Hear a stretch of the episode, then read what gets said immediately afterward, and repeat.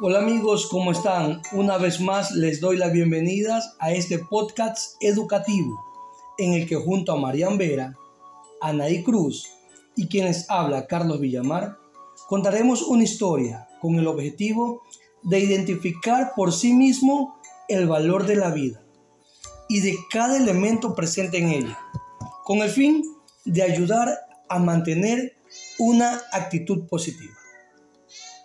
Hoy en día nos vemos envueltos por hechos o acontecimientos ajenos a nosotros.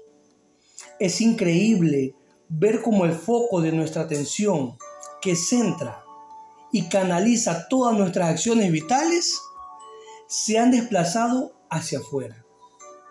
Sin embargo, ahora que queremos invitarte a detenerte un momento, aislarte de todos los estímulos externos y mirar hacia adentro, hacia ti mismo para recordar el valor de tu vida y tu persona. Queremos compartir contigo una serie de historias en las que abordaremos algunas cuestiones importantes para ayudarte a orientar tu vida. De hecho, te serán útiles tanto si estás pasando por un mal momento como si no. Siempre es bueno pensar en la vida y en nuestra persona. El valor de la vida, el valor de tu vida y de tu persona es tan grande que nada ni nadie puede reemplazarlo. Ninguna otra persona, por mucho que se esfuerce, podría ser igual que tú, por ser tu misma sabiduría o tus mismas habilidades. Nadie. Es importante que sepas que tu vida jamás podría ser reemplazada por otras cosas. Por muy buenas que éstas fueran, nadie, escucha bien, nadie podría ocupar el puesto que dejarías en el mundo si se produjera tu desaparición.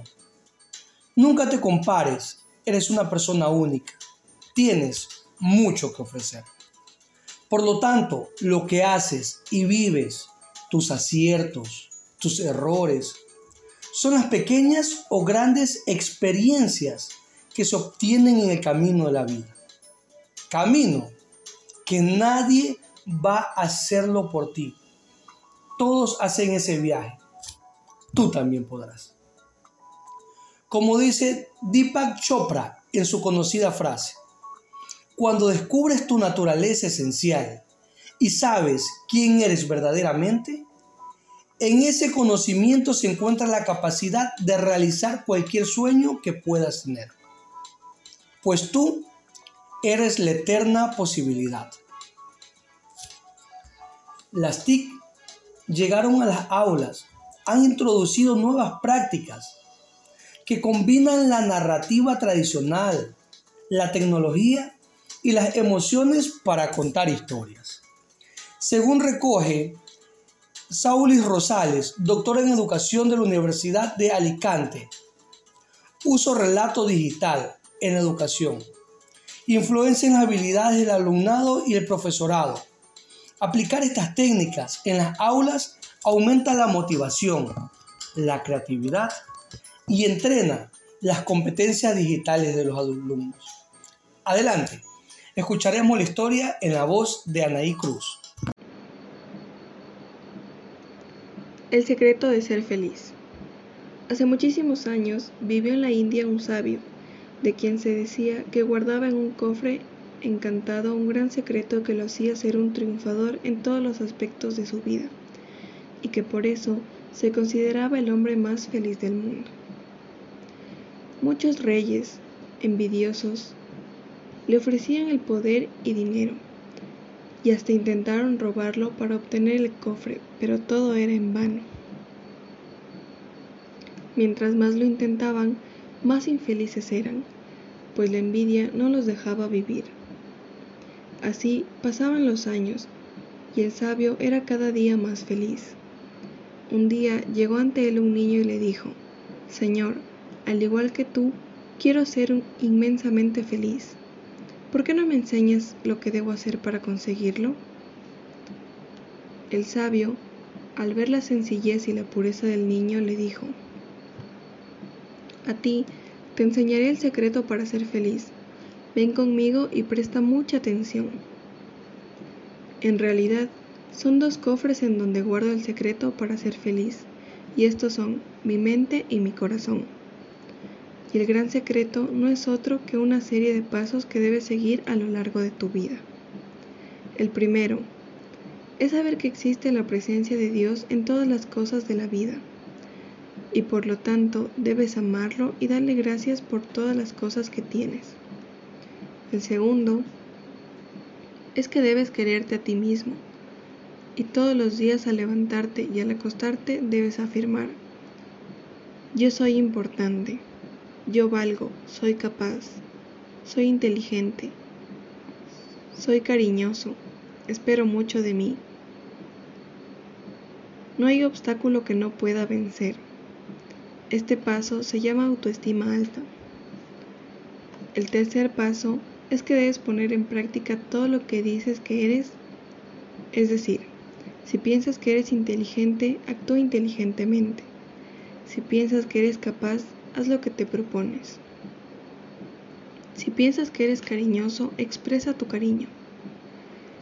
Si piensas que no hay obstáculos que no puedes vencer, entonces proponte metas en tu vida y lucha por ellas hasta lograrlas. Este paso se llama motivación. El cuarto paso es que no puedes envidiar el cuarto paso es que no debes envidiar a nadie por lo que tiene o por lo que es. Ellos alcanzaron su meta. Logra tú las tuyas. El quinto paso es que no debes albergar en tu corazón rencor hacia nadie. Ese sentimiento no te dejará ser feliz. Deja que las leyes de Dios hagan justicia y tú perdona y olvida. El sexto paso es que no debes tomar las cosas que no te pertenecen. Recuerda que de acuerdo a las leyes de la naturaleza, mañana te quitarán algo de más valor. El séptimo paso es que no debes maltratar a nadie.